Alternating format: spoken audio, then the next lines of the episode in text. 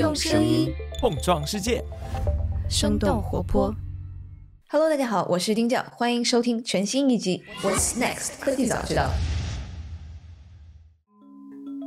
科技早知道的朋友们，你们好，我是硅谷徐老师。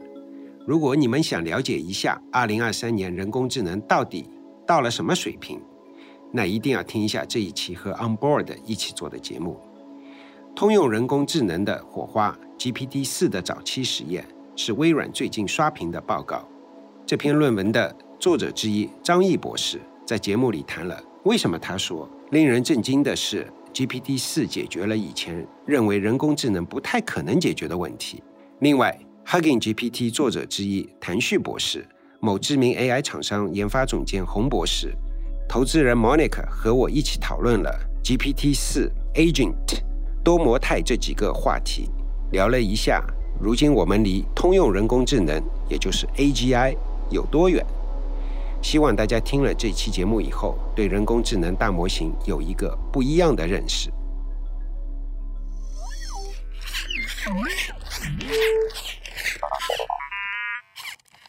大家好，欢迎大家收听 Onboard 与科技早知道合作的这一期节目，我是主持人 Monica。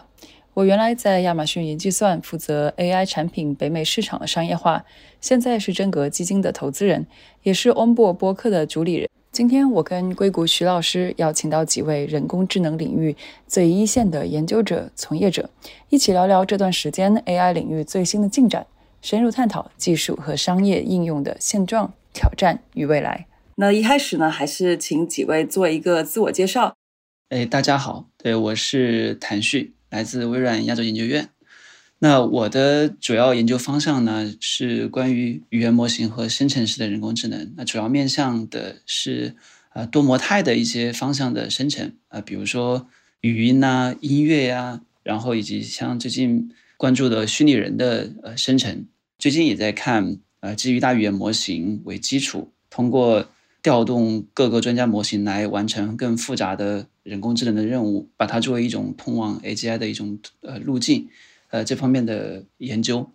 好嘞，那张毅，嗯，大家好，我是张毅，现在是在微软研究院的总部在西雅图 Redmond，我现在是 Senior Researcher，就是高级研究员。然后我两年前从普林斯顿毕业，然后导师是 Sanjeev Arora。就我以前一直以来的方向是。做关于用数学或者是理论基础来解释深度学习中的一些现象或者问题，然后用这些研究的结果来推动深度学习，来开发新的模型。然后呢，现在我们整个组英文叫 Physics of AGI，大概通用人工智能的物理。但是这个物理并不代表说我们是要做真的物理，而是说把它当做一个这个自然存在。就是我们现在有大模型，它有显露出了 AGI 的一些特质，然后我们要把它当做一个自然现象，我们来现在制定实验，然后搭建理论框架，寻找其中的规律，然后我们最后能够真正的迈向人工智啊通用人工智能。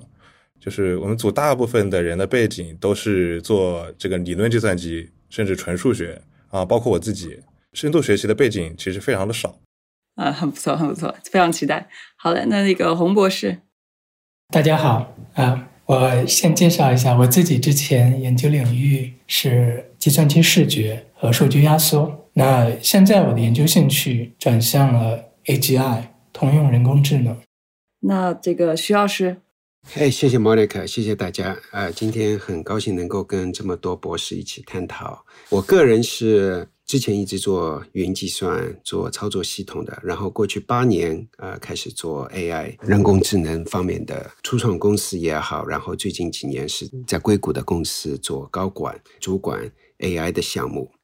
最近在业界有一篇非常有影响力的论文，就是张毅所在的。微软的这个研究院发表了一篇一百五十多页的一个雄文，Sparks of Artificial General Intelligence（AGI，通用人工智能的火花）。呃，其实是对这个 GPT-4 的这个能力做了非常深入的一个研究。我想，对于很多还没有来得及深入去读这篇文章的这个同学，或者张毅，可以给我们呃简单的介绍一下这个研究的背景是怎样的。首先，这样我可以给大家介绍一下这个研究背景，就是呃，微软在和和 OpenAI 在这个 GPT 四的合作，大概是在去年的大概八月和九月，那个时候微软内部就大概有可能少数人一百到两百个人参加这个绝密的项目，就首先拿到了这个 GPT 四那个版本的模型，就是比现在的这个 public 外外面大家现在都可以拿得到的那个 GPT 四还要更强，强非常非常多。然后我们的 paper 是基于那一个模型，就有很多可能大家看读 paper，然后觉得这个例子有用，嗯，或者好玩，然后自己去试，过之后发现没有。然后它现在这个模型它没有，它显示不出来这个例子这个功能的话，对这个其实是非常正常的一件事情。刚才我说啊就是我们我们组大部分都是数学家，然后大家呢可能之前也看过 GPT 三，然后微软内部有 GPT 三点五，就是后来的 ChatGPT，我们都都看过。当时呢，就是我们自己没有对这个。觉得这个模型特别厉害，这个 GPT 四对吧？他说的话确实比 GPT 三看起来更 fancy，但是呢，它到底能不能代表是智能？它它可以完成很多任务，但是它有可能只是说在网上它见过这个任务怎么完成，对吧？他学过，他就记住了。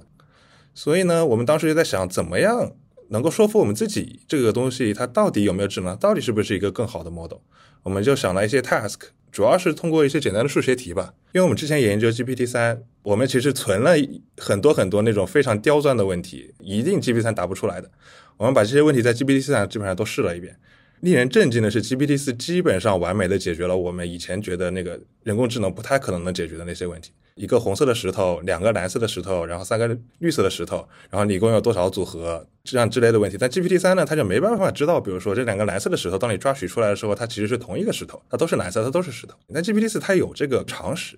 这个事情我们都不需要做太多的这个 prompt 的的的调整。GPT 四好像它直接就把这个题给做对了。然后类似的例子有非常非常多。然后呢，我们内部其实也有分歧，一一一部分人呢会觉得这个可能也是他在网上见过，另外一部分就觉得这个网上一定没有。所以我们后来就想了越来越多，网上一定不会存在的很奇怪、很奇怪的问题，但是它是可以解决的，只要这个模型能够推理的很好。对，然后后来呢，发现这个模型基本上把这些都解决了，所以我们最后就所有人都同意这个东西它确实很厉害，它确实可以称得上它是有智能的。然后它到底是不是到底是不是通用人工智能呢？这个值得商榷，因为其实现在学术界对这个 AGI 这个词有一点这个过敏，我觉得就是这个词一般来说不太能提。但是如果我们抠这个字眼，这个 artificial general intelligence，那 GPT 四它确实它是 artificial，然后它 general 嘛，然后我们是发现非常的 general，就是我们拿到的 GPT 四版本呢，它是一个文字版。然后后来，OpenAI 说的那个 report technical report 里说，他们的 GPT 四是可以处理这个图片输入的，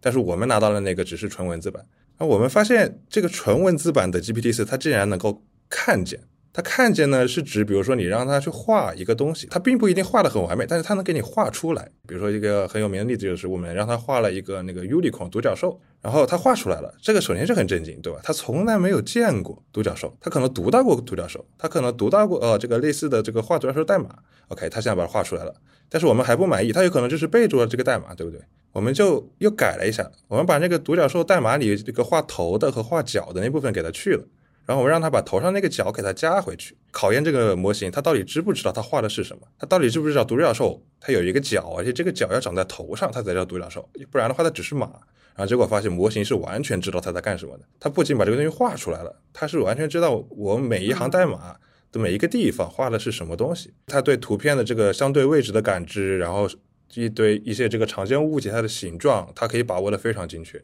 哎，你们有没有测试？就是 OpenAI 在 GPT-4 那一篇论文里边，其实提到他们让 GPT-4 去解读一些图片嘛？就这一类的测试，你们在你们那个版本 GPT-4 上有测试过吗？有，但是形式一定是不一样的，因为我们这个模型它本身，它你没办法把一张图这个输入给它。我们能做的呢，就是说，可能我们可以给它一段代码，这个代码能够大概画出这个图的样子，然后让它去读这个代码。一定程度上它是可以做这件事情的，甚至还有网上不是有很多那种叫 ASCII 的那种 art 嘛，就是用那个字符，用那个什么星号啊、等号画一个图，那个东西它也能读。你可以用那个东西摆一个数字出来，问它这是几，它知道这是几，它可能会猜错，但是它对这个几何关系、图片这个视觉的这个呃 concept，它对这些东西都是有理解的。对对，回到 AGI 的定义，对吧？它是人工的，然后它是 general 的。它能处理图片，能处理文字，甚至还能谱曲，能写代码，对吧？然后它能读懂人的心理，对，那当然是 general。那它有没有 intelligence 呢？对吧？这就回到了什么叫 intelligence，这个历史上也没有什么很好的定义。intelligence 可能在这个哲学家，特别是之前有研究人人工智能的哲学流派，他们会讨论这个事情，但是他们从来都没有想象过这个人工智能到底会以一种什么样的形式出现。所以他们的那个时候对智能的定义，可能现在并不太切合这个大模型本身。可能人类到了现在这个时候，才真正有意义来讨论到底什么是 intelligence。我们现在是真真切切的有一个模型，我们每天可以跟它互动。然后这个模型它已经展示出来很多跟人非常相似的一种高级的推理能力。可能这个时候我们才需要这个好好想一想，我们在如何定义 intelligence 这个事情。对我们呢，在 paper 里，我们的做了一个这个 proposal，就是说我们觉得这个东西它可能已经是展现了很多 AGI 的特质了，就是它可能不完美，但是它好像是在告诉我们，沿着这条路走下去，终于能够看到终点了。这一版你们实验的这一版 GPT Four 其实并没有加入这个多模态的这些训练的数据。那它跟我不知道你们内部有没有讨论过呢？它跟这个 Chat GPT 这个可能三或者三点五能够有这么大的一个差异，它主要是哪一些方面的提升吗？除了这个可能数据的量之外，首先这个呃模型的细节，包括它的训练的细节，我们是不太知道很多 detail 的。我们组是不知道，比如说这个模型它到底有多少层，具体有多少这个参数，到底用了哪些技术，我们是一概不知的。绝密的信息他们也没办法跟我们透露，但是他们给我们日常交流当中呢，他们告诉了我们一些他们能说的，就比如说他们觉得这个用这个 RL 来这个 align 这个事情非常重要，而不只是说 align 为了为了 safety 而 align，而是说有很多东西它在那个推理层面你也可以用它 align，比如说你可以。这个写代码的时候用这个给他人工给他 feedback，这个算法题他做对了，他写的这个代码他这个能 work 了，对吧？你给他一个 reward，然后这个模型可以这么来训练。他们做了很多关于这个 RL 方面的尝试，然后他们告诉我们这个这方面的尝试直接决定了 GPT 啊四和三点五之间的差距啊。当然最直接差距就是 GPT 四，虽然不知道它参数到底有多少，但是它肯定是比 GPT 三点五要大好几个数量级的，对，这点是肯定的。慢慢慢，你说大好几个数量级还是大好几倍啊？呃，好几个数量级，因为其实 GPT 三点五它本身不是很大，GPT 三点五好像这个应该是公开信息了吧？就是因为它有那个 mixture of expert，它可能就是就可能少于一百个 billion。对，GPT 三点五应该是比 GPT 三还要小的，GPT 四它肯定是比 GPT 三还要大至少一到两个数量级吧。那之后就是可能到一个 trillion 或者到十个 trillion 这个区间之内。我们的猜测是这样，但这只限于猜测。哎，那其实还有，我看到这个论文下面，其实大家也提到，很正常会提到有一些 limitation，就是一些限制，或者说呃，可能一些挑战，要达到 AGI 这个有挑战的地方。要不张毅也可以跟大家分享一下，你们看到这限制怎么样？而且包括像 hallucination，就是这种幻觉这些限制，我觉得大家讨论一个点，可能不只是说我现它现在有没有，更多是说，那我要去解决它，是不是这个要。是一个模型层面的一个改动，还是说我们在工程上基于现在的这个架构，我慢慢是可以去通过一些改进或者工程上的一些改良去去解决的？对，可以分享一下这方面的啊，你们一些 learning 吗？我们是比较关注这个呃，它推理能力上的。然后有一点呢，这个模型很明显的不足，就是在于它没有办法做规划，它没有办法先试错。比如说，它一在一开始它要进行一个任务的时候，它一开始不知道怎么办。但是作为人类，我们可以比如说先往前走几步试试看，对吧？不行，我们再退回来。但这个模型它只要把这个字写下去了，它就存在于这个模型它的 input 里了，对吧？它是没有一个橡皮擦把它擦掉的。然后特别呢是在它的网上训练的时候，比如说啊，我让这个模型来解来来证明一个数学定理。一般其实顶级数学家来证一个数学定理的时候，也很少会有一次就能把它证出来，对吧？我们一般会试好几种方法，大部分的最后肯定都不会能成功。然后最后，OK，找到，终于找到了一种成功的，然后写了一篇论文。但论文里他只会说，我试到这个方法，它成功了。他不会提我之前试了一百种方法，这一百种都是什么，而且都在哪个地方失败了。所以导致呢，这个模型它很容易就说，你问他一个数学问题的时候，他先把先把答案给你吐出来，他连任何步骤都没有。然后呢，后面再假装写很多很多步骤。一般来说，这个答案如果他一开始吐出来，一定是错的，百分之九十九都是错的。但是他后面能假装写很多这个像模像样的步骤来。Justify 说这个答案肯定就是对的，他并不是说真的说像人类做数学题一样一步一步的做，他没有这个试错的过程。江毅，你觉得这个试错的过程能不能从一个呃调用 GPT 呃 API 的呃方式来做的。比如说我去调用的时候，我给不同的 prompt，对吧？我呃我我的 prompt 让它去按照呃不同的途径可能去做，就等于说试错这一部分是放在调用。GPT API 之外去做这么一件事情，使得最终这个解决方案是仍然能够达到这么一个效果的。你觉得这个靠谱吗？对，这个这个是靠谱的，这也是之前那个陶哲轩他说的嘛。其实陶哲轩这个等级数学家，他说他已经能够用 ChatGPT 来在他的这个日常的数学研究工作中为他提供灵感了。对我自己也有亲身经历一些例子，就是说。我们当时是想测这个 GPT 四它的数学能力，然后当时就想直接一步登天，我们测那个 IMO，你知道 IMO 就是那个国国际数学竞赛，是最难最难的，对高中竞赛。我自己不是数学家，对我们组其他那个真正的那种这个顶级数学家来说呢，对吧？他们也不一定当场就能想出来。但是呢，我让 GPT 四来写来解这些题，它一定是解不对的。但是呢，它一开始给的那个思路，我发现是非常有用的。就在这个情况下，我自己本身是没有这个经过 IMO 训练的。它能够帮助我，比如说把去年的题解出来一道到两道，我让他先解，然后我顺着他的思路往下想，然后当我发现他在某一个地方犯了错了之后，OK，我就把他的那个后面那部分去了。我自己在想，如果这个地方不犯错，我接下来该怎么做？这样我沿着他的这个一开始的这个答案往下，我自己写，我发现我我能把它咒出来。但如果没有 GPT 四来帮我，我自己肯定是没有办法从头开始把这道题做出来的。甚至一开始我连什么工具要用什么定理，对吧？这是属于哪个方面的题目我都不知道。对，这可能是比如说 GPT 四和人一起进行试错。对，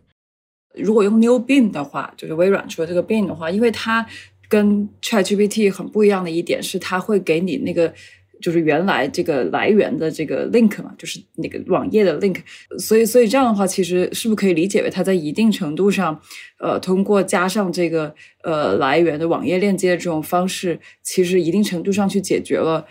呃，幻觉的这个问题，但其实大家能感受到，我自己的感觉是，其实 New Bing 的这个推理啊，各方面能力其实比这个 GPT Four 或者 Chat GPT 其实还是差挺多的。我好奇，这个是不是也是刚才所说的一种取舍呀？啊，对对，其实对我们组其实，在写这个 Sparks of AGI 这个 paper 的期间，最主要的工作呢，就是我们写了一半的那个 New Bing 的 Meta Prompt，就是那个网上后来被。啊，New Bing 上线二十四小时之后，就在推特上被人给这个破解了，扒出来。对对对，就被扒出来了。然后我们没想到二十四小时都没撑到。对对，然后你可以看到里面做了一件事情，就是说 GPT 四它只是决定什么时候要去 call 这个 search engine 的 API，然后人类是帮他去 call，真正去 call，然后把这个搜索结果返回给他。这个确实对他的 hallucination 这个问题有很大的帮助，但是呢，他还是没有办法完全解决这件事情。就比如说，我们当时好像是问那个某一个东欧小国，这个最大的啊十座城市以人口，然后呢，网上你可以找到那个网页，那个网页上面确实有十大城市，十个城市都有，但是限制于这个这个病的它的搜索 API，我们返回的返回给 GPT 四的结果呢，只有五个城市，只有只有前五，GPT 四看到前五，他觉得 OK 够了，然后他就把前五复读了一遍，那前五都是对的，没问题，但从第六个开始，他就自己想象了。但是想象的差的也不多，就是说可能对吧？五位数字后面后面三位两位差差了一点，但是我们觉得这也是 hallucination。在这种一半一半的情况下，对吧？这个问题它有一半的事实，剩下一半的事实呢，它好像有点模糊的记忆，其实跟人一模一样。对吧？人说话可能也就是这个百分之九十的这个非常确定的事实，然后再加百分之十的这个假话，对吧？那这个问题我们到最后都没有解决的很好。我们觉得这个可能是要以后在这个数据或者在模型训练的层面能解决，而不是说只是说 Meta Prompt 层面能解决的问题了。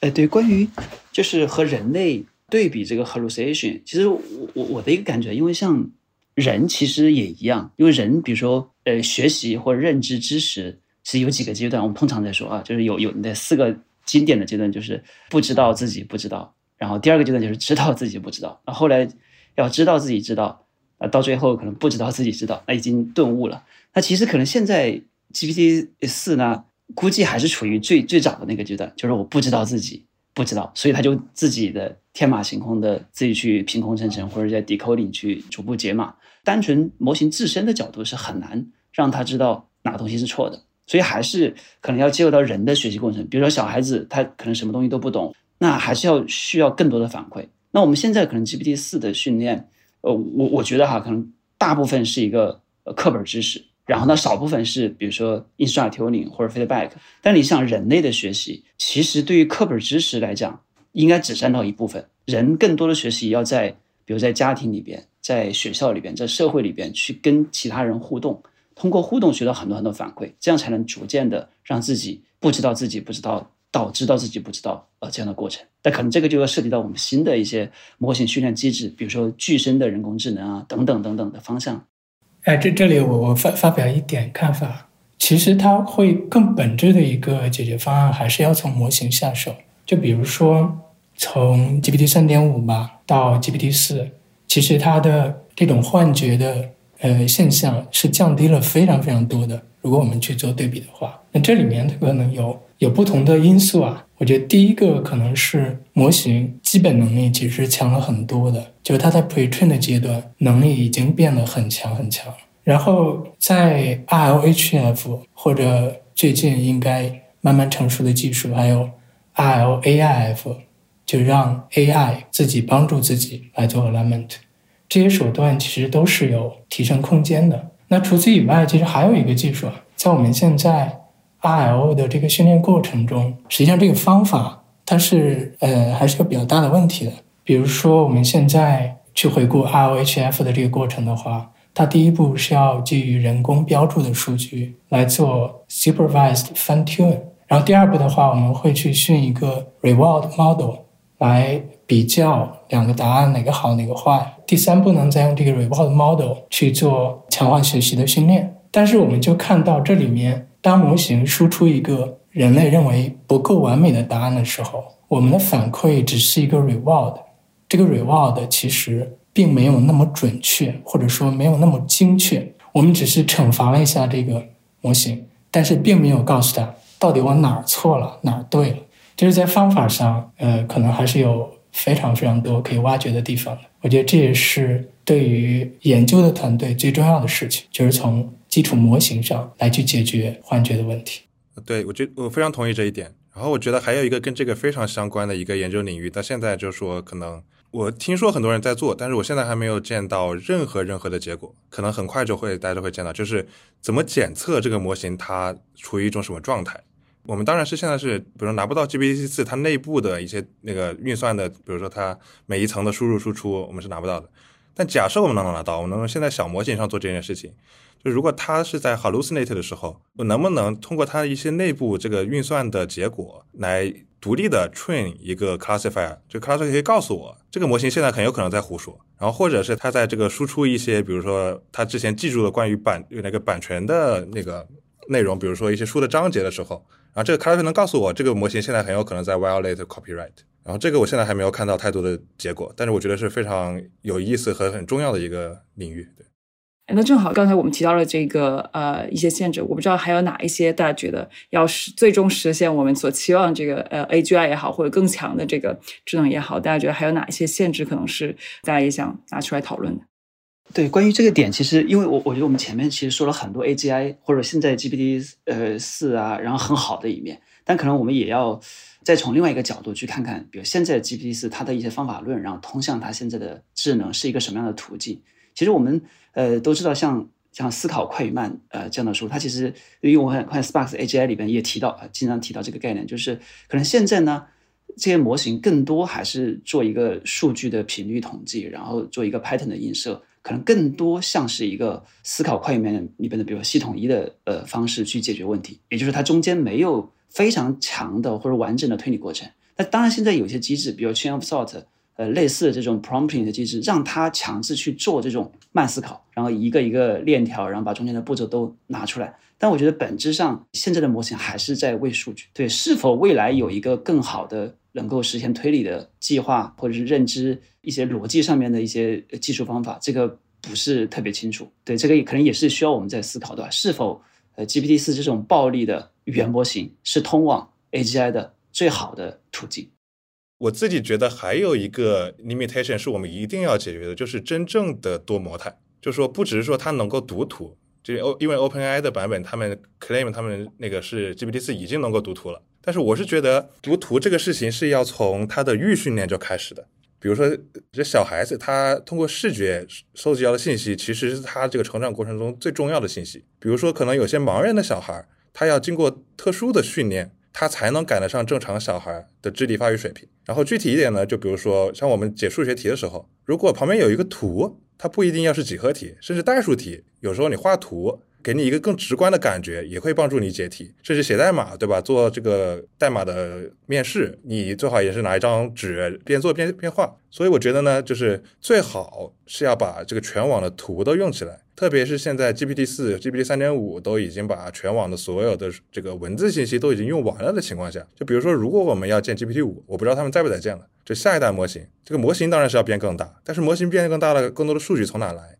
人类最大最大的数据库就是 YouTube。上面所有的视频，而且那个很多视频的质量非常之高，特别是那些比如说教大家怎么写代码的，教这个基础数学的视频数据，它太贵了。比如一 TB 你可能都存不了几部电影，但是一 TB 你基本上好像全网的文字数据也就是在这个十十几 TB、一百不到一百 TB 这个数据这个量级当间。所以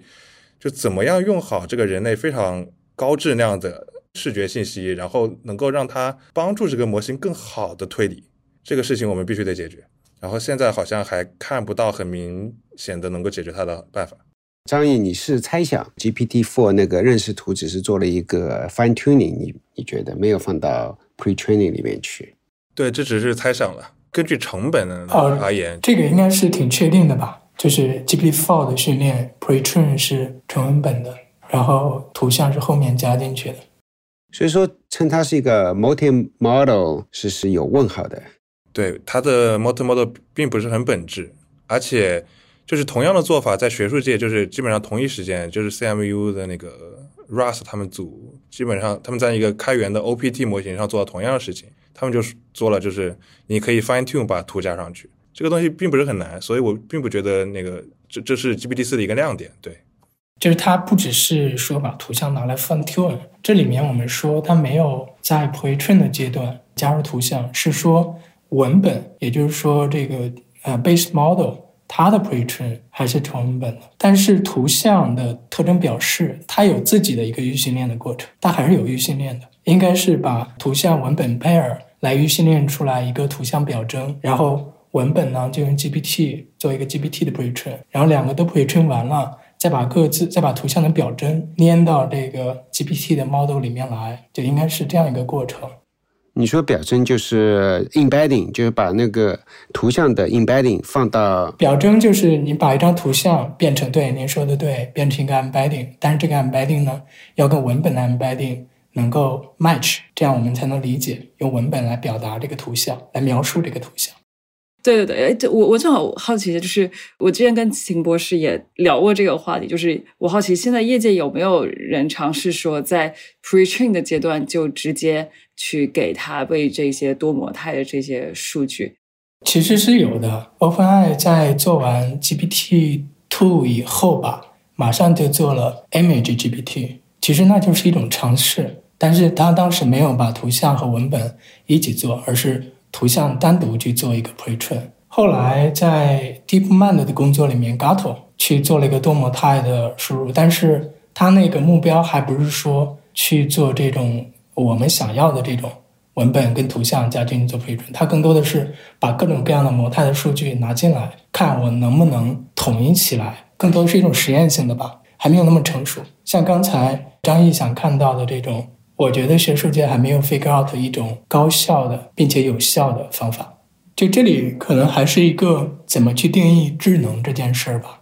就是你看，我们去说这个大语言模型的时候，实际上它是有一些智能在的。但是像 GPT-4 这种方式把图像加进去，它似乎并不是说加了图像就加了智能，而是说智能不变。他把这个大语言模型装上了一双眼睛，让它除了看懂文本，也能看懂图像。但是它脑子的智商是不变的。就具体来说的话，呃，其实开源领域有一个论文啊，就 DeepMind 的 Flamingo，它已经做了一些图文输入的 demo。然后，呃，技术我猜测跟 GPT-4 应该是有很大的相似性的。在这个前提下，其实我们需要一个比较严谨的评测基准，比如说。在计算机视觉里面，像呃物体识别的能力啊，OCR 就光学字符识别的能力啊，还有场景理解的能力。现在其实我们还没有看到一个针对于这种多模态 model 的很好的一个评测基准。那么，呃，未来的话，应该是怎么样让多模态信息能够拿来理解世界？举个例子，就是像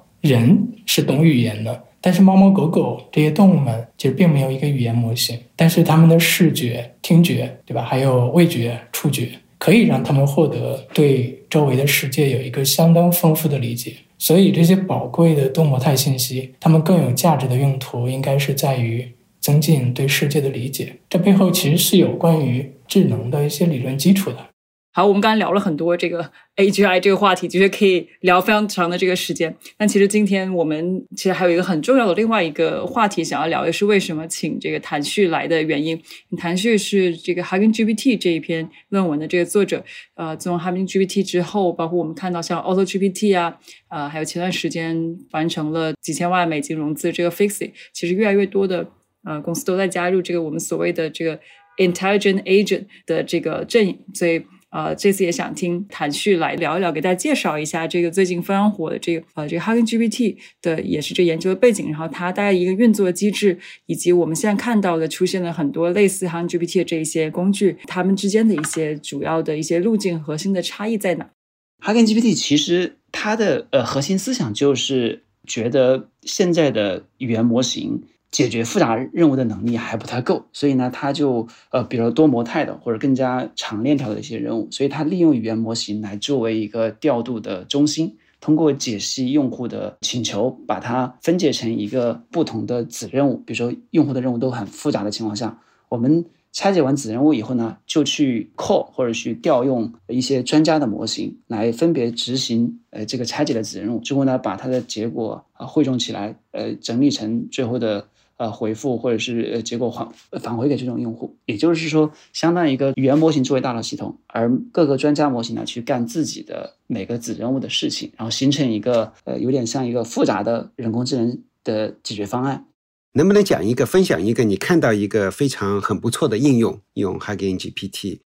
往往呢，在学术界或者说当前开发的一些系统，它都是面向单个任务的，比如说呃图像识别，呃或者是文本的生成。呃，或者是什么检测，呃，或者是语音合成，那往往呢，我们需要的一些能力是一个长链条的，或者很复杂的，而且并且更面向用户的实际需求的。谈一个最简单的例子，就是比如说，哎，我想要让 AI 去生成一张图片，那它是在做一个动作，或者他，比如他躺在沙发上，呃，读一本书，但呢，我要求这个人呢，他会有某些动作或者姿态，他是要像另外一个人，那另外一个人呢，他其实可能不是在读书，或者他在比如骑一个滑板或别的。嗯，那同时呢，我们也需要用一个声音去把这个画出来的图描述出来。它就是一些可能典型的 AI 任务的复合。那这里边可能如果拆解这个复杂任务，它就需要呃，比如说我要用那个参考图片，我要去做图像的检测，或者是呃定位或者 skeleton 的识别啊。最后呢，我要去调用呃 AI 的生成模型去生成这个图片。生成图片以后呢，我要去对调 caption 的模型去描述图片。之后呢，调 TTS 的模型把它。呃，合成出来，但这是只是一个我们比较容易理解的 AI 任务的例子。当然还有很多复杂的场景，只要我们的语言模型足够的强大，它可以把你复杂的用户的需求给它拆解成 AI 可以实现的呃任务的方式。呃，如果跟现在另外一个比较红火的呃 Auto GPT 比起来，呃，这两个概念或者说这两个各有什么什么擅长，有些什么样不同吗？我觉得可能本身的呃，就是 Auto GPT 呢，它更多是围绕着呃语言模型为中心去做一些事情。比如说，它主要以 GPT 四为基础，然后啊，通过去构造它的 prompt，然后让 GPT 四比如反复的去迭代调用，完成一些呃复杂的功能。Auto GPT 诞生之初呢，它这个项目可能更多的核心思想是说，哎，能不能让 GPT 四去做商业决策，最后能帮我去呃赚多少钱？所以他说，哎，怎么去优化我的？这个商业的一些策略之类的，所以它核心思想就是说，哎，我让 GPT 去，比如说我用一个文字去去 prompt 给 GPT 四，GPT 四呢，它就会哎帮你去分析说，哎，我要做这个任务，我需要做什么事情。它可能主要有好几个功能，就是说，比如它可以访问互联网去搜索和收集信息，然后以及呢，你历史做过什么样的决策或者是呃对话，它可以用内存去做管理。最后呢，生成的结果它可以用通过文件存储，或者是通过 GPT 去做 summarization，也就是说偏以 GPT 四为核心为主体的，让 GPT 四自己可以 run 起来的一个系统。而 Hugging GPT 呢，更多是强调 GPT 的这种语言模型只是一个大脑，它只是负责调度、决策或者整合。那具体执行的任务呢，还是交给更擅长它的专家模型。但是这个专家模型也可能是语言模型本身啊，但也有可能是更多广泛的别的模型，最后来形成一个呃协调的系统，一起来配合完成一些复杂的 AI 任务。那可以说，就是 Auto GPT 它可能会面向一些更泛的一些呃任务场景。Hugging GPT 呢，更强调的是一些复杂的 AI 任务，可能更加专业的一些问题。呃，所以说那个 Hugging GPT 要做好，其实还是最好说 best practice 是跟呃专家模型一起做。对对，就它需要有专家模型来做支撑，才可能把这个生态转起来。嗯嗯嗯。哎，那我好奇这个调度 planning 的这个能力，它跟大模型哪一块的能力相关性是更强的呀？比如说，它是不是 reasoning 的能力越强，像 GPT Four 这样的，它的调度能力就应该会越强？还是说，它更多的还是取决于 fine tuning 这个阶段？它调度本身可能就两两几个事情，一个是有比较好的 contest 的长度，比如现在 GPT 四已经很好，两三万的长度了，所以它能够呃足够让我们把这个任务描述清楚，我们的 demonstration 或 prompt 去非常详细的呃描述这个任务的一些一些一些一些一些事例。我我我另另外一个就是他还是需要有推理，有要有理解，因为他要选择决策，就是我我要做这个事情，我要去了解现在有哪些工具，我从工具里面去选择哪些工具来去做，这个可能就是一个呃涉及到决策的东西，可能两方面能力都需要。那如果我们在能基于大模型去 fine tune，有这样的印刷的数据，那它会做的会更好。比如我理解就是后面可能有一个 paper 叫 Open AGI 还是什么，它好像里边就提到说，我们不是 zero shot few shot 去做 planning，而是拿一些示例数据去 fine tune。效果可能会更好。我看 Auto GPT 上大家分享了很多很有意思的 demo 嘛，在网网上，比如说我让它自动去完成一个网站啊，建一个这个写一个游戏啊什么的。其实这里边很多是不是 AI 的工作，不是由 AI 模型来去完成工作，是不是说对于这些，其实用 Auto GPT 就更合适一些？呃，对，我的理解是这样，就它可能会有一些流程化的东西。你说它每个动作有多难吧，或者有核心的我们 AI 的能力嘛，可能不一定见得，它也。没有那么依赖说我们产生的一些 AI 的专家模型，它就是一些更多的依赖的是 GPT 四的语言理解能力。其实，因为我们可以看到，现在 AI 的解决方案其实经过了很多不同的范式，比如早期我们有这个专家系统，就是神经网络之前的那个年代啊。后面呢，我们有些统计机器学习的方法，到后面呢，我们有深度学习的呃模型。那到这几年呢，我们有 Foundation 的大模型。那可能逐渐的，我们的能力逐。变强以后，我们会去 touch 更多的任务、更复杂任务或者更深度的 AGI 的能力。那也许再往下一代，就是基于 foundation 模型，然后去连接各个自己领域的专家，然后解决更复杂、更实用的问题。比如像早期我们做操作系统，其实也不是说把所有的任务全做了，就是开放一个平台。但是呢，很多软件开发者可以基于这个操作系统去完善 Windows 的生态，那让我们可以做很复杂的任务。那可能现在也是个哎，foundation 模型做完以后，不见得我我们每个公司或者每个团队都要去做 foundation 的模型。如果说我只是一个数据的问题，那理论上来讲，你可以说我去 fine tune 一个呃大模型也能。但是 fine tune 的时候，你可能对 reasoning 的对推理的能力可能会有些损坏，因为有可能会 overfitting 啊或者怎么样。所以因为这个原因，是不是会说，哎，我还是啊不要去做 fine tuning，就就就就去从把把这些专有的数据放到啊预训练里面去，可能会更好。这是我的一个问题啊。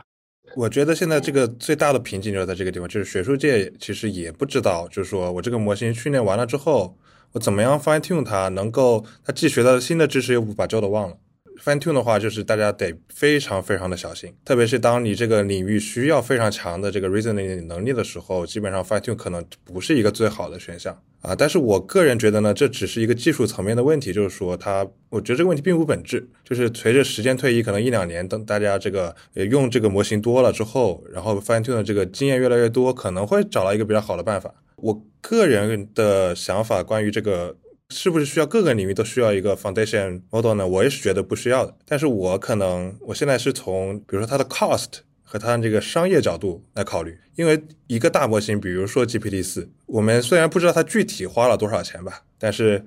这个模型训练本身，我猜应该是在 one billion dollar 上下的，因为当时是微软注资了 two billion dollar，对吧？one billion dollar 的现金，然后 one billion dollar 的 Azure credit，这个是发生在 GPT 三之后，这笔钱肯定是用完了，然后微软还投了新的一笔。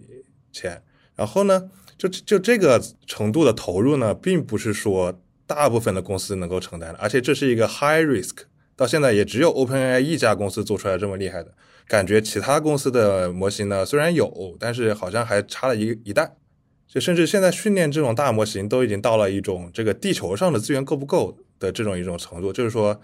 这 GPT 四它肯定是在比如说英伟达的 A 一百上训练出来的，然后可能现在这个微软的 Azure Cloud 里面是包含了地球上大部分的 A E 版，但是还是会不够用。然后其他的公司呢，比如像国内一些大的公司，可能他们会有比如说上千块，甚至比如说一万块，但是这个是也许可以支撑一次非常成功的预训练。但如果这一次失败了，可能就没有机会再说我进行微调，调整它的 hyperparameter，我再试一次，可能会没有这个机会。我觉得以人类现在这个资源和这个资金的方面来说的话，不太能支撑每个领域都有一个大模型，所以现在我们还是会尽量想办法把这个 fine tune 给做好。那你觉得以后随着以后的硬件呃也会不断的提高，另外大家也可能去发现有各种各样的方式方法去优化那个训练。你觉得这个就是大模型这么多的钱去烧，是一个本质上不会在五年十年内不会改变的吗？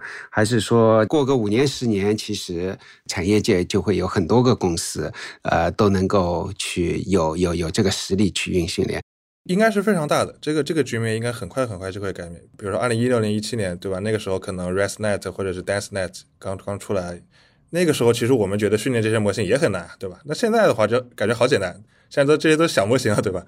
我觉得这个技术进步是非常非常非常快的。然后还有一点呢，就是说 OpenAI 它到底有没有自己的秘密？它现在显得很有秘密，比如说它 paper 里它都没有说这个模型有多大，啊，到底是怎么训练，它这个模型长什么样？GPT 三都说了，但 GPT 四就一个字都不说。我反而会觉得，可能他们是会有很多这个别人不知道的 trick，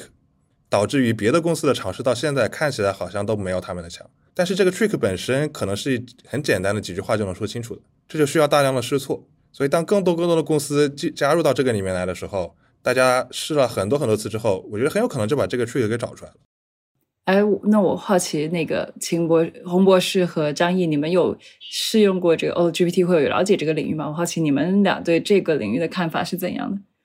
其实我觉得 A agent 这个事情，其实它非常的通用哈。然后 agent 它其实也是关于智能 intelligence 的研究中一个非常非常重要的概念。刚才我们聊了很多，其实都是从应用或者我们叫从互联网的视角来看待的。那我们先说。从互联网的视角吧，那不管是 Auto GPT 还是啊 Hugging GPT，或者是 OpenAI 的 Plugin 的插件，实际上它都是在用大语言模型，然后调用一个一个的 API。每不管是 Model 还是外部的一个成熟的 Web API，其实我们都可以把它看成一个 API。然后呢，其实我们可以从 OpenAI 的这个 Plugin 的设计里面看到很多很多东西的。呃，在分析之前，我们先有一个背景，这个背景就是 OpenAI 最关心的一定是 AGI，它关心的其实并不是说 ChatGPT 这个生态或者挣多少钱，它最关心的还是 AGI。那么，当我们有了这个背景之后，再去看 Plugin 这个事情，就会能看到新的东西。比如说，刚才我们讨论到，呃，其实现在的 GPT 在做规划的时候，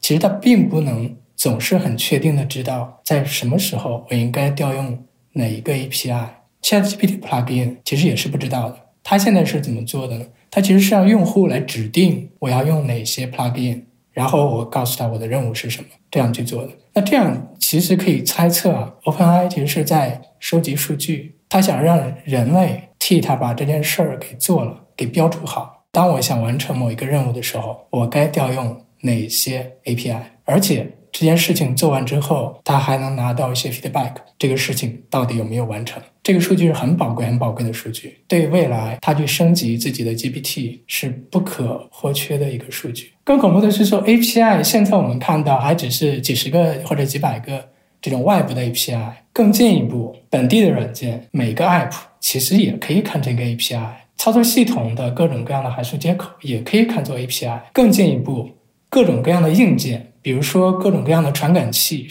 温度传感器、激光雷达传感器、视觉传感器，还有机器人、机械臂等等，这些东西都可以做一个 API 来接到这个大脑里面去。所以这是一个很本质的事情，那就是通用智能 （General Intelligence），它就要求你这个 agent 能够在尽量多的环境里面能够成功的执行任务。你能够在越多的环境里面生存，你就越 intelligent。这是智能很本质的一件事情。所以 OpenAI 在做 plugin 这个生态的时候，他已经很他已经想清楚了 agent 通用 agent 这件事儿，也想清楚了这是通往 AGI 的一个很重要的路径。就我之前看见一个很有意思的 idea，就是大家要 open source build model 这个事情本身。这个 idea 就是呢，以后可能这个 model 并不是说由一家公司来 train，甚至也不是由一个人来 train，就是每个人可以给他提供一个部件，比如说是一个 domain 上的一个 expert 模型、专家模型，然后呢，需要一个一个一个中心的，可能是 OpenAI，可能是别的公司，他们来处理怎么样把这些所有的模型都结合在一起。然后做到这个一加一大于二的效果，因为我我们现在猜测那个 GPT 四或者 GPT 三点五，它也本身就在使用一种叫这个 mixture of expert，就是它里面有很多很多的 pathway，然后遇到不同的这个输入，它会调用这个模型中间这个不同的部分来来处理，所以其实这个是个也很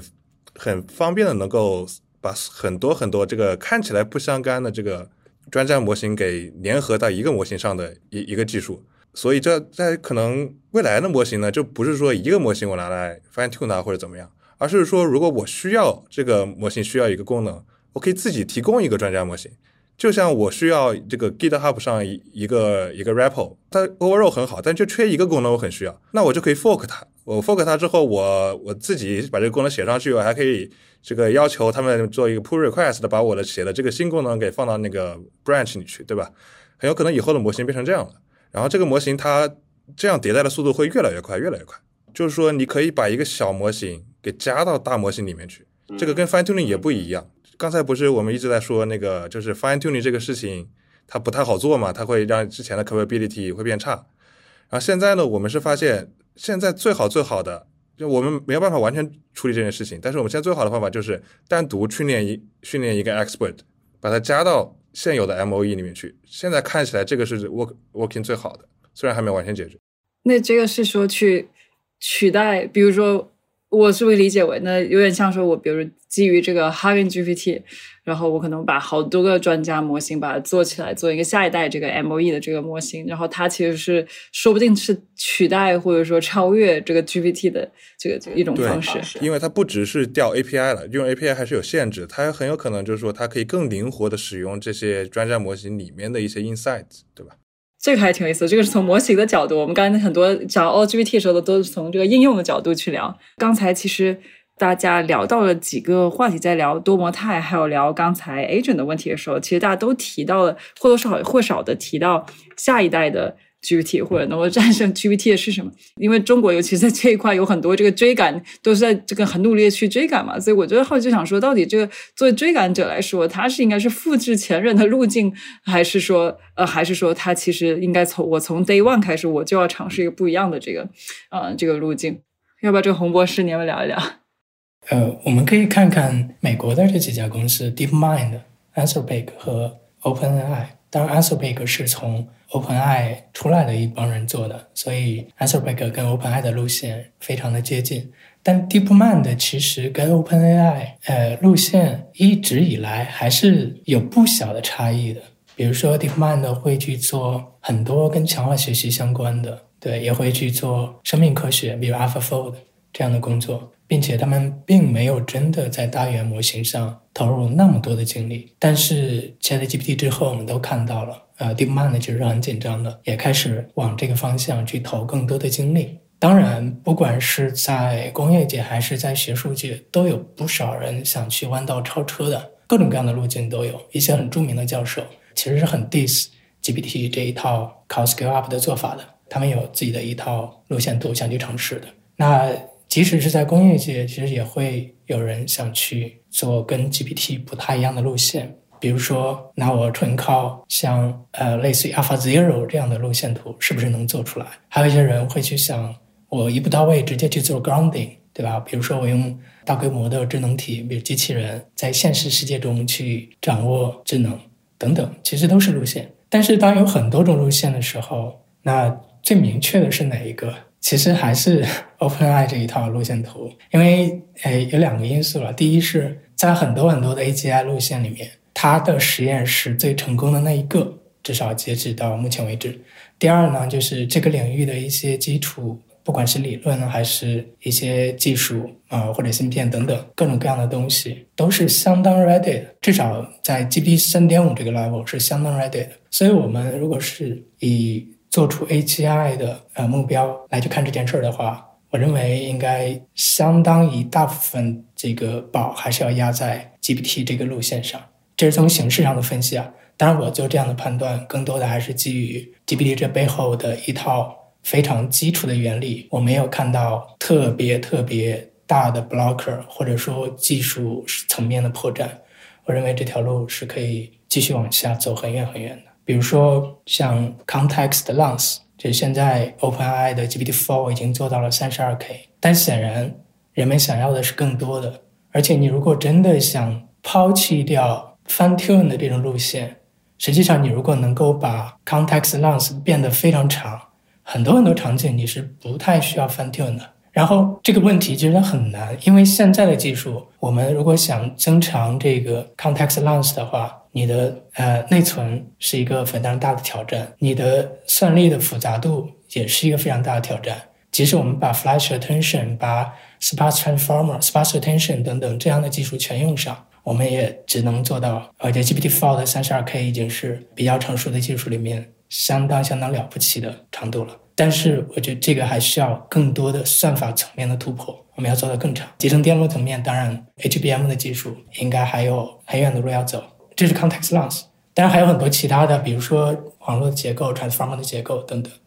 你有什么预测吗？关于 context lens，就是你觉得 是一个呃线性的、不断的提高的一个，比如说到它下一代就是一百二十八 K 了，还是你你有什么预测吗？呃，这个我没有太好的预测，这确实一个科学问题，还不是一个呃工程问题。如果我们能够把计算的复杂度做成跟输入的长度是线性的关系，我们可以增加非常多。但现在是 n 方或者是 n 乘根号 n 的一个关系。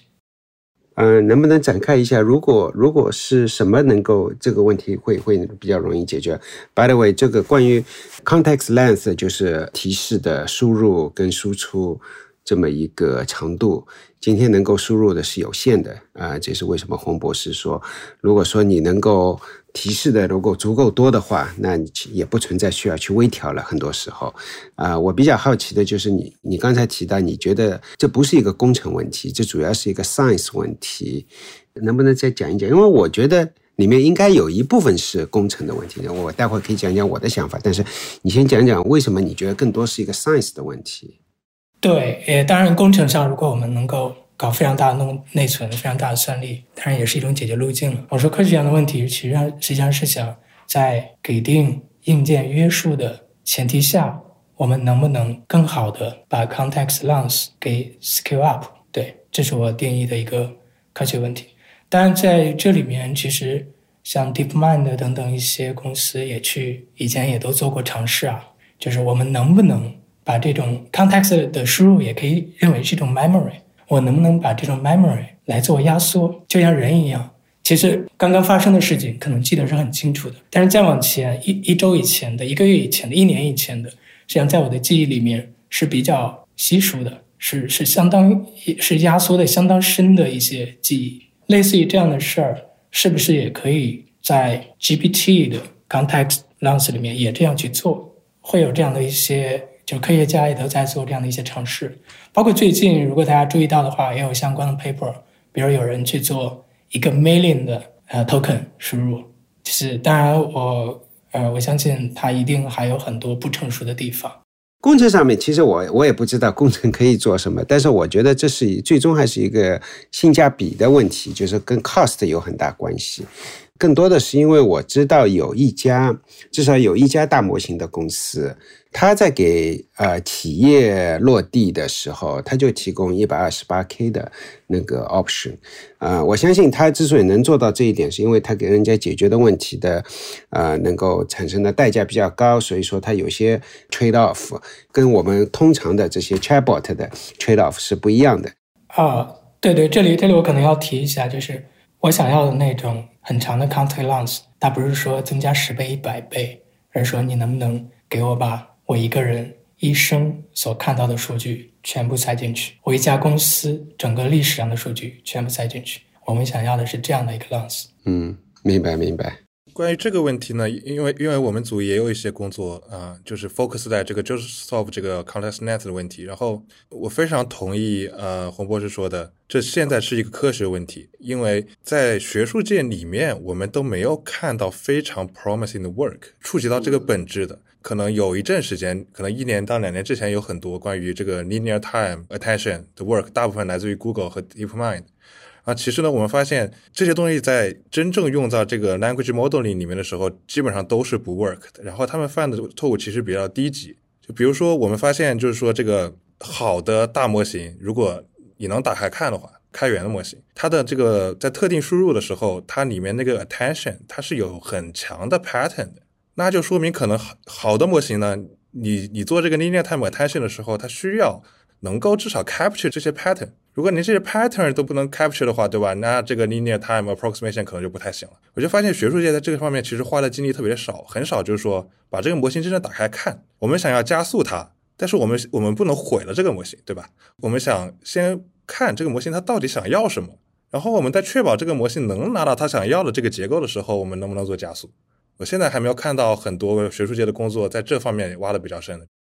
哎，我想如果帮助我们的听众朋友更好的去理解，说为什么我要有这么长的 context 那么重要，呃的话，我就是否呃，比如说二位可以举一个例子，就是说，因为我们没有这个能力，使得现在大模型在哪一些任务上它可能还做不了啊，或者说哪些任务上，我比方说现在一些企业里边的它的应用的时候，它可能说，哎，我呃，我通过用这种 embedding 的这种方式来去做，那这两种方式它的。差别对吧？它有可能的这个 context 带来的这这个 limitation 应该怎么去理解？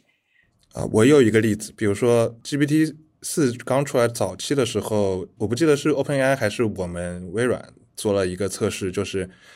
他们用了全部的 context，把整个那个美国的那个叫什么那个医考叫 Smile 还是我忘了，就是类类似于美国的这个医生执照资格考试，他们把整个 textbook 都放进了 context。然后这个模型直接自由下的就 solve 了所有东西。哎，慢点慢点，张毅博士，他怎么可能把所有的这本书放到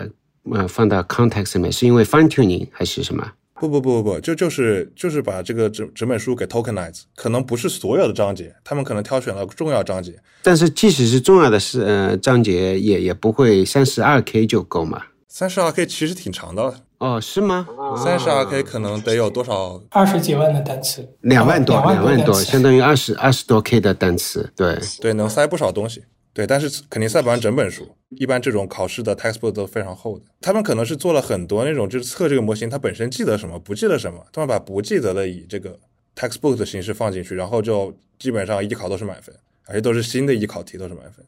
对对，就比如说像 ChatGPT，现在我开一个对话。它的记忆就这么多。那如果说我跟 ChatGPT 历史所有的对话，它都能记住，这个体验会完全不一样。几十年前，这个夏农就已经想过这个问题了。你 context 越长，你对于信息的理解是越充分的。哎，那在我好奇，比如在企业的这种场景里边，你们现在感觉说，在就我们刚才讲到，就是说，的确，如果是个人，你的这个 memory 你需要去 relate 到很久以前的这个事情。那如果在很多企业里边，比如说一些分析性的呀，这种 workflow 性的这种场景里面，那是不是对于这 context 要求相对来说没有那么高呢？我觉得可能有个很简单例子吧，比如说现在企业那个大家都用，比如像 Teams 或者 Slack 这种工具，对吧？然后有很多 channel，然后里面有很多人一直在说话，但可能其中有一条是艾特你的，比如说老板要让我做个什么什么事情，然后突然就被所有人的 message 给淹没了。虽然让我回去找也能找，但是我希望可能会有这个模型，它能提醒我。说哦，你的老板今天早上八点跟你说了你要干什么，明天早上之前交，就需要他把整个 channel 所有的信息都读完。他如果漏掉这一条，那这那对吧？你你他没有给你提醒，那就完蛋了。另外另外一个角度就是，因为我们谈到 context length 这个事情嘛，涉及到 memory 或者说历史的记忆，其实可以参考，呃，对，或者说有有没有可能就是参考人类的记忆啊？其实人类记忆呢，不是说把过去一生当中所有的事情都记在脑海里边。它一定有几个特征，一个是随时间衰减，可能最近的事情它记得住，远的事情记不住。第二个是说重要的事情，或者说有些提炼性的、结论性的事情，或者某个东西美好的瞬间记得住，然后其他一些细节或者别的不重要的事情是忘掉了。所以这是人脑记忆的特点。而现在我们 transformer 呢，呃，都是用比如说很长的 context 用 attention，attention 是一个什么机制呢？就是我去选择，也就是说我记忆一直存在，我是存在那儿的。我要从一个很长的序列里边去选择，而人脑它也许就是说，可能我有东西就记不住了，我只是存的时候我已经已经压缩过了，你在选的时候你可能呃再去选，所以这个就涉及到一个效率的问题。就比如说我们在 transformer 模型里边，能把过去历史上的一些重要的信息呃筛选出来，或者是有些层级化的存储，让我们在选择的时候不要那么的看那么多，或者计算量那么大。也许是一个呃可行的方式，因为现在的选择还是一个暴力选择，所以造成了现在 n 方的这种复杂度，然后导致我们的 GPT 四没法支持这么长的 contest。所以说，看来下一个这个能够超越 OpenAI 的，它需要从这个更 fundamental 的这个模型架构上，就是做一个这个 Transformer 这个模型，它从诞生到今天，并没有基本，我可以说基本上没有变吧，就是会每天都有一个新模型，但是你仔细看，它可能就是微调了一点点。然后其实也很难说这个微调对这个最后的 performance 到底有什么影响。它的 backbone 是没有变过的，特别是 multi-headed attention 它本身这个东西。所以这个其实是也是非常让人震惊的一件事情。比如说 compared to 这个 computer vision，他们这个模型迭代速度是非常快的，就会有新的东西里面加进来。但是 transformer 可能是因为这个实验的成本实在太高了，并不能支撑就是大部分的组一直在尝试新的东西，所以导致这个模型本身就形成了非常严重的路径依赖。然后在这个层面呢，我个人不太相信说这个模型它本身到底是到底有多好，它很有可能就是说百分之八十的好。但如果说我们要真的要突破它的话，还是有很大的空间的。只不过现在没有太多人尝试，至少在这个模型架构的方面没有太多尝试。对，这里面有一个原因也是 ecosystem 嘛，因为大家大家都在做 transformer，啊，即使 transformer。不是最好的，就像你说，不管百分之八十还是多少好，因为大家都在朝这方面做，你很难去。你如果去标新立异做了另外一个东西，写了一些数据，也没多少人理你，对吧？所以这个 ecosystem 其实是蛮重要的。就是大家可能知道有一个 optimizer 叫 AdaGrad，现在当然是没人用了，但是现在这个这个 train 大模型呢，都是用那个叫 Adam。对，但是 Adam 的前身呢，就是 build on 这个 AdaGrad。然后 AdaGrad 这个东西呢，他是我的那个 Princeton 一个教授，就是我也是我我老板的学生，之前的学生。然后是他当时这个纯理论的，当时没想说把这个东西用给这个 deep learning，他就发表这个 paper。然后当时有很多那个第一代的那个 deep learning 的呃 framework 叫卡费吧，他们就不知道为什么把这个给写进去了。导致了所有所有人都觉得阿拉瓜拉比 SGD 好，所有人都在用阿拉瓜拉。那篇 paper 估计已经有有两三万的 citation，但是那个 paper 跟 deep learning 一毛钱关系都没有，然后甚至还影响了到今天的 Adam。就是如果你被一个 library 写进去了，对吧？这个事情比本这个技术本身更重要。哎，所以我觉得这个也挺有意思的，就是我觉得不只是。人工智能这个领域，其实我们看到可能 h o b 也比较熟悉的，以前我们经常聊的这种开开发者工具啊，甚至 infra 很多领域，也不是技术最强的那一个产品，最后就赢得这个市场。那我好奇大家有没有考虑过，就是说，那到底怎么样是能够真正打造好所谓的这个生态的？这里面有没有一些 best practice 可以总结出来？我觉得有一点就是易用性很重要。PyTorch 他认为 PyTorch 之所以能够后后来居上，能够现在基本上超过那个 TensorFlow 的那个，有很大的一个原因就是易用性。那你再看其他领域，其实也是一样。我是做网络做了那个很多年，二十多年前那个有一个很大的一个。争论就是应该用 TCP/IP 的这一套，还是用 ATM 的这一套？ATM 这一套，其实你从学术界的角度来讲，哇，这个其实有很大的优越性，或或者说有一定的优越性，至少。但是后来是完败给 TCP/IP，有一个很重要的原因，就 TCP/IP 很很很容易理解，还有一点是开放性，对吧？啊，刚才张毅提到的一个一个原因也是，你看它放到咖啡里面去，相当于就是开放性提高了。我觉得易用性、开放性这些肤浅所谓的。肤浅的东西，其实是我觉得是决定了很多的技术的发展。在早远当年，Windows 打败 OS Two 那个 OS Two 是 IBM 的啊，也不是因为技术上的原因，对吧？所以说，这这种例子是一代一代的，反正我觉得历史是在不断的重演。最后一个话题啊，我们聊的接地气一些，就是具体的这个应用，我们怎么把这个 AI。的这个技术应用到我们的这个日常生活中，因为我们现在看到很多我们刚刚谈到的一些项目研究，它可能都还在一个 demo toy 的这个阶段。那我好奇，就几位其实像洪博士还有 Howie，其实都在这个企业界做了很长的这个时间。就你们现在看到实际的基于 GPT 的这些应用，你们看到这个落地的情况是怎么样的？那它在这种企业里边能够去落地下来，我们现在还看到了哪？它带来哪些新的这个？呃，呃机会同时又有哪一些挑战啊？要不 Howie 聊一聊？这个问题太广了，我觉得是这样子的，不只是这个业内的人，业外的人其实也是在关注 ChatGPT，这也是上新闻头条，对吧？或者说怎么样，其实也是。但是我觉得最终它在短期内，我说的短期内可能是。一两年内吧，对一个真正的一个，就说世界五百强的公司，或者说全世界最大的两千家公司吧，这可能更加有代表性一点。从现在开始到一年以后这这一个阶段，它真正去用用到这个 GPT 的技术，用到这个大模型，不管是用各种各样的方式，有一种方式就是我去用一些呃新的公司的服务，像 Jasper。啊，Mid Journey 这种，另外一种就是我把这些大模型的，不管是概念也好，技术也好，带到我的公司来。我觉得其实不多，每个公司的 CEO 都在说，都在想，但要要把这件事情做成，其实不容易的。为什么不容易啊？因为你想嘛，这个就像我们刚才说的，最终还是要微调一点。因为我光是靠 ChatGPT，它不能告诉我公司我下一步发展应该怎么样，对吧？我下一个我的我应该是在呃市场部门应该多招三个。人还是少招三个人，这些商业决定，其实我需要有大量的数据去喂给他，但前提是我的我的一个公司的这个呃数据啊能够打通，能够是一个数据驱动，然后然后要有这么一个去一个一个 conviction 吧，应该说，然后还要有一定的执行能力去把这件事做做起来。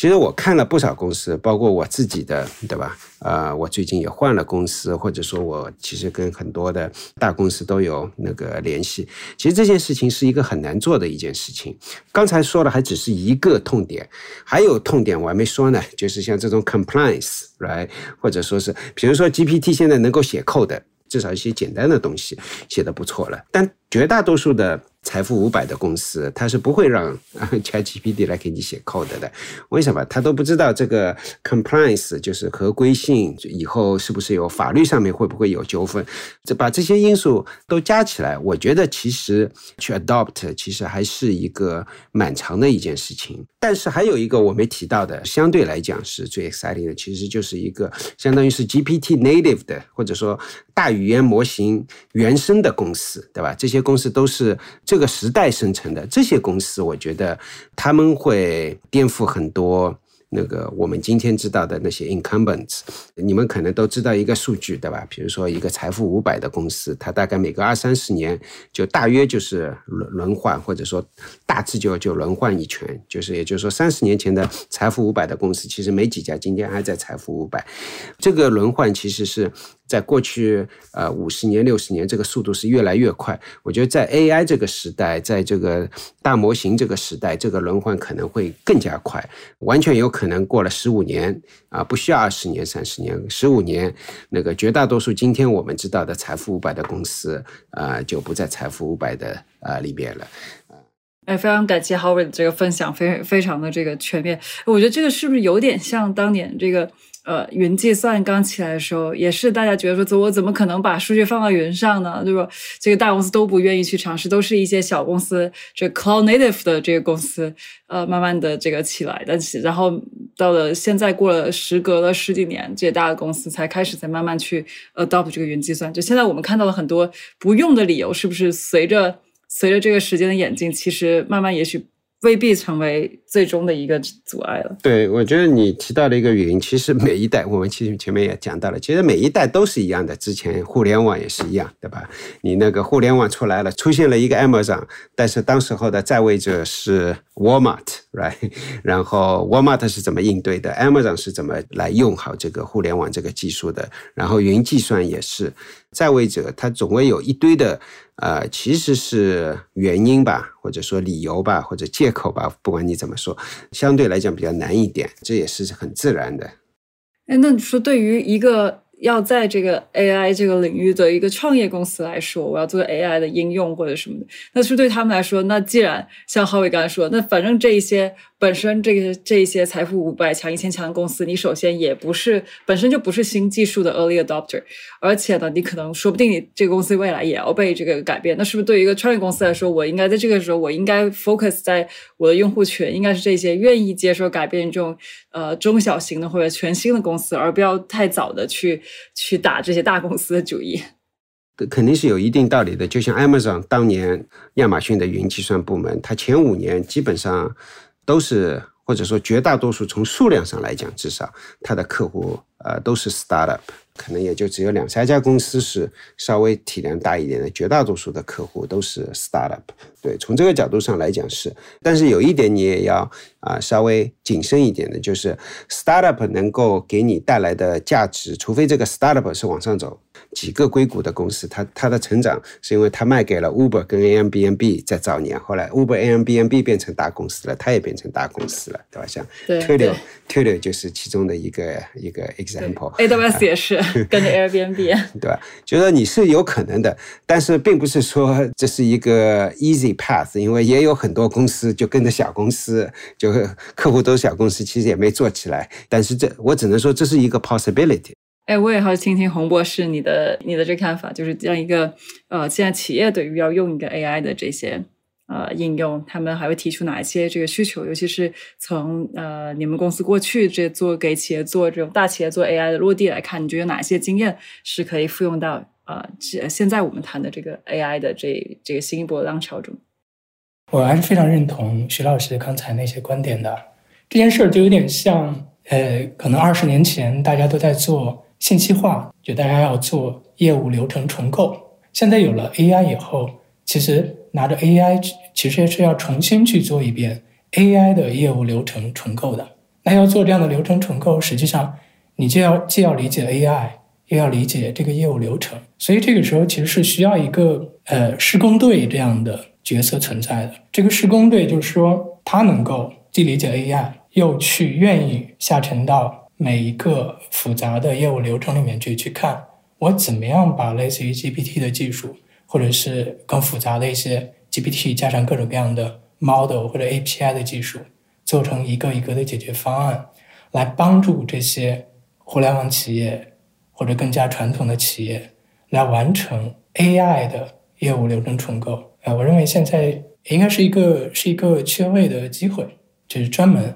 很擅长做这件事儿。并且愿意下沉到一个一个的企业里面去做这件事儿的，就是企业服务里面，实际上要下沉下去，呃，还是挺难的。尤其在中国，会有普遍的定制化和私有化的需求存在。那从技术上讲，在呃开源模型的基础上去做垂直领域的调优，对于以前那些做 AI 企业服务的公司来讲，技术门槛和研发成本其实是不算高的。这里面最大的风险应该还是在于通用模型的进步，应该会迅速提升在长尾场景的表现。比如说，我们看到的从 GPT 三点五到 GPT four 发生的事情，在法律或者医疗的一些场景，GPT four 直接就超过了以前所有的专用的模型。当然话说回来，如果有足够强的数据壁垒，其实还是会保持就这种定制化的模型，还是会保持相当长时间的竞争优势的。只是这个市场可能会。逐步的会被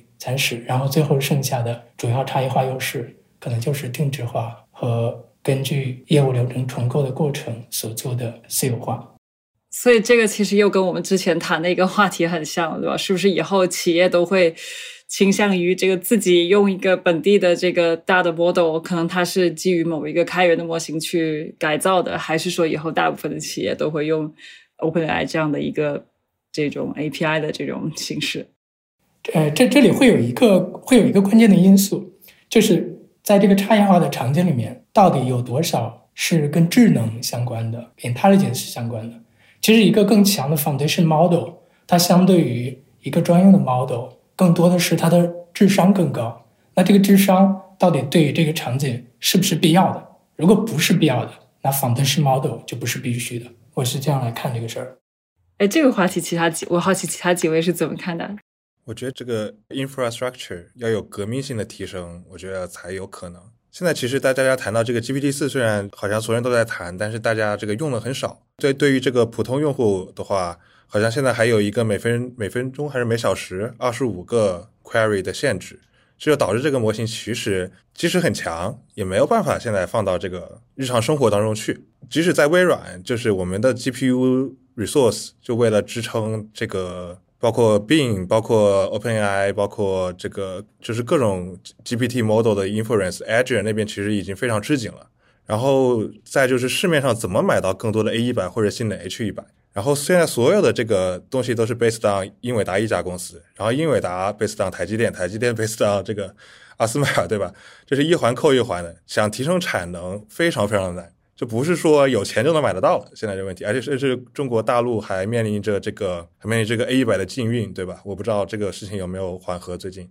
所以大家想用好这个模型，广泛的用的话，我们必须得把它做小，或者是把它做快，把它做更更便宜。因为现在这个已经到了这个人类的整整个整个地球都拿不出足够的 A 一百让所有地球人使用的这个这么一个奇怪的场景了。一年之前没有人会想得到。然后之前我听说他们甚至还在微软在给那个 OpenAI 提供建一个新的 data center 的时候，他们还在考虑要放在美国的哪个州，因为好像大部分的州的电网并没有办法支持这么一个强大的 data center。这已经到了一个这个 这个人类工程能力的问题的层面了。所以，对，希望很快就能解决这些问题吧。比如说用能不能不用 GPU，对吧？如果这个模型已经训好了，我们能不能用 FPGA？我们不需要改模型的情况下，能不能用 FPGA？这一系列的，对我觉得，甚至在这个硬件层面会有一波新的这个 startup，专门就是做这个这个 hardware dedicated to transformers，这个就是为了为了 serve 这个 model，它并不是用这个 model，但是我觉得这个潜力也很大，因为毕竟现在市面上真的只有英伟达这一家公司，然后 AMD 也有，对，但是 AMD 相对份额比较少一点。呃，其实讲到那最后一关于这个应用的这个角度啊，我们现在也看到，其实各种不论是 VC 的这个 hype 还是 startup 这个创业的这个热情啊，因为这感觉很像。当年的移动互联网开始时候，出现涌现出了无数的这个公司，尽管他们很多当时看上去都像一个呃，都还像一个玩具一样。那在这个时候，我就想就是呃，听听 Hobby 的这个这个建议啊，就是我相信我们的听众里边也有很多想要做 AI 创业或者正在做 AI 这个这一块创业的同学，就是你你会给大家怎样的这个建议？怎样去在这个时候如何去思考？呃，我的这个产品，我的 Go to Market 的这个呃这个壁垒，还有我的这个产品的这个。呃，一个长久的竞争力吧。嗯浩伟你会给大家怎样的建议？哎呀，这个 Monica 同学，如果我知道了，明天就自己去做了。我觉得是大概思路，我是这么想的，就是如果说有什么想法，就是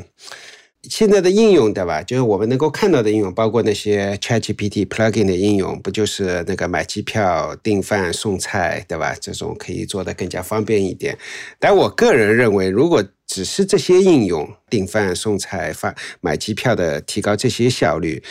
那我其实都不知道我们做这个 AI 这件事情是利大于弊还是弊大于利。就像刚才张毅说的，其实我们现在是用了那个多大的力力量训练这个模型，然后 AI 还有很多的 potential 的 bad consequence。我个人是希望，或者说我是比较乐观的，就是 AI 能够带来的不只是说是一些我们今天看得到的这些事情的效率，那些当然也是需要，也是很很不错，而是去改变一些，呃，认为是 mission impossible，或者说以前觉得变化很慢的一些事情，也说穿了就是到我们这个 IT 领域之外去。对，这这个地方我一直在想，就是说，可能已经有人做了，就是特别是法律领域，因为因为我的我的女朋友是律师，就是我发现，就是法律领域其实是一个天然壁垒特别高，但是效率特别低的领域。法律公司倾向于养很多人，但是干很少的活，而且然后收很高的费。然后如果有 ChatGPT，对吧？我开一家法律公司，我找有有牌的律师，但是我只雇大公司可能十分之一的人，但是我训练我所有的呃员工，让他们熟练使用 GPT，就是帮他们不用做很 fancy 的东西，就做比如说日常的这个文文件处理，让他们的效率提高十倍，对吧？我觉得是这个是可能有可能的。然后我们收费很低，这就是一个社会性的变革，这可能会改变这个世界的法律体系。可能我想的比较 naive 吧，但是我觉得就是这可能。就是打破这个社会壁垒，是这个新的技术可能这个对人类最大的价值。我们那个同意。啊，微软的 CEO Satya 的一句话就是，大家都在说，哎，这个 programmer 的 job 是不是会被替换掉？啊，他觉得不会，他觉得最终我们增加的是这个，啊，对我们这个世界的 digital currency 是会增加。呃，所谓的 programmer 或者说码码工的能力，其实就是把一个物理世界的事情把它给转换成数字化，然后数字化在不断的优化。这些事情在有些公司在大厂已经是是司空见惯的，但是其实除了这些。呃，IT 领域其实这件事情是以比较低效的、缓慢的在往前走。如果说我们这个 AI 自动写程序，对吧？比如说举一个例子，自动写代码这一点，增加了那个 digital currency，增加了世界上千千万万家公司的。呃，digital currency，啊，会不会呃对他们做事情的呃效率提升？然后他们做事情效率提升，又在他们每一个行业的那个就是本来认为天花板在这里，但是我因为做事情的效率提升了十倍、十倍、二十倍以后，然后我的天花板也在往往上走。这是我觉得是一个比较顺理成章我去能够思考的，包括在生命科学、在医疗科科技、在生物科技，我觉得是比较 hopeful 的。现在呃，你们对于呃，AI 的未来啊，你们自己个人觉得最让你们觉得兴奋的一个点会在哪？你们现在最关注的几个方向的这个呃研究会在哪一些方向吧？要不还是从谭旭开始？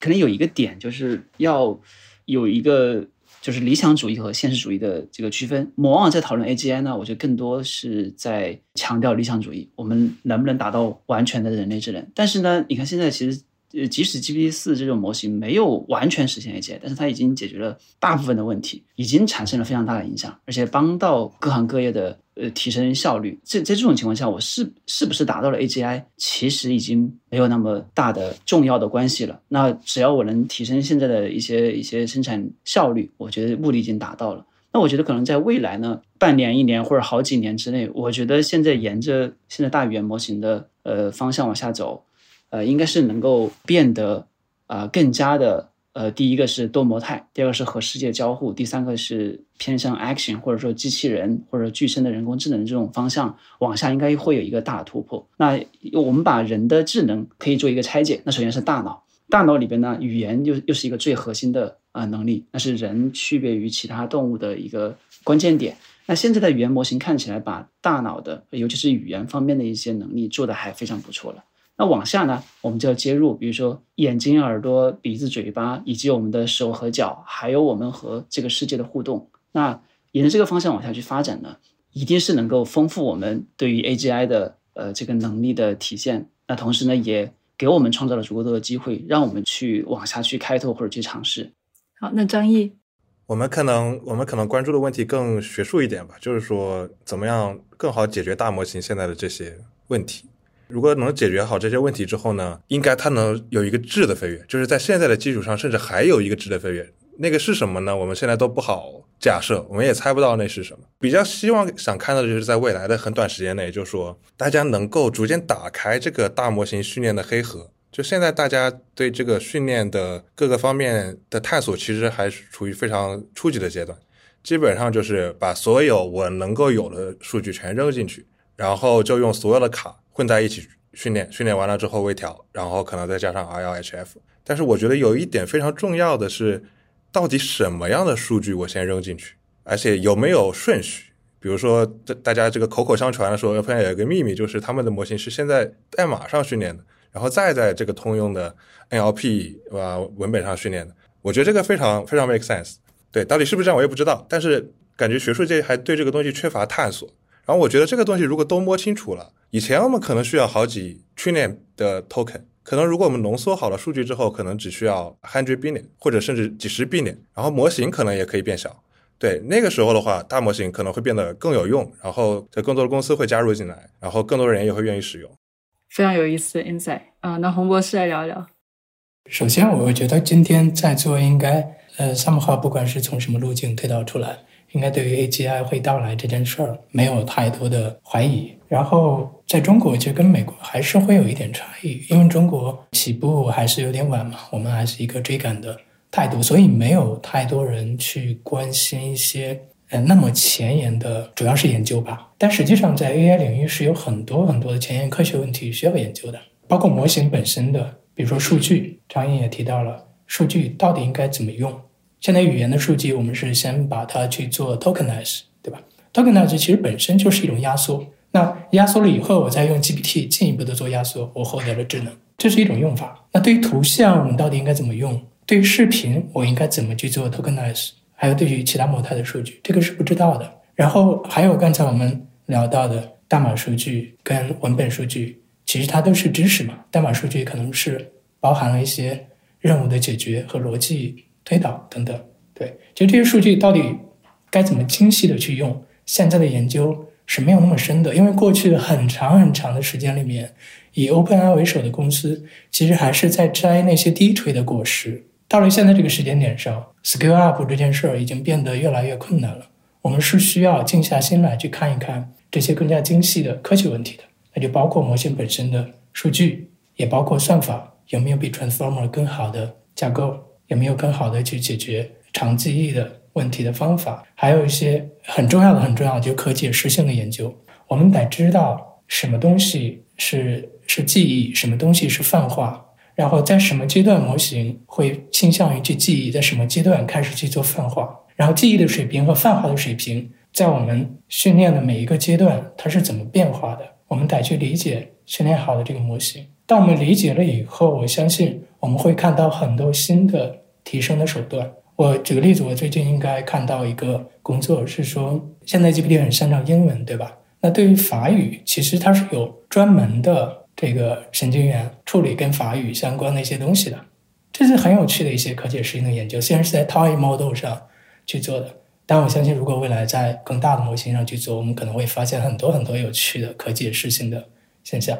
然后再一个是对齐 align，在中国关注可能非常少，但是在全球范围内，其实讨论是很多很多的，包括一些知名的 AI 的科学家也在讨论这件事儿：怎么样能够让这么强的模型按照人的旨意来行事？呃，不只是去解决一些幻觉的问题，还有未来可能会出现的一些怎么去控制模型的问题。因为那个基点，那个到达人类呃智能水平的或者叫认知水平的基点，是很有可能不会花太长的时间就能达到的。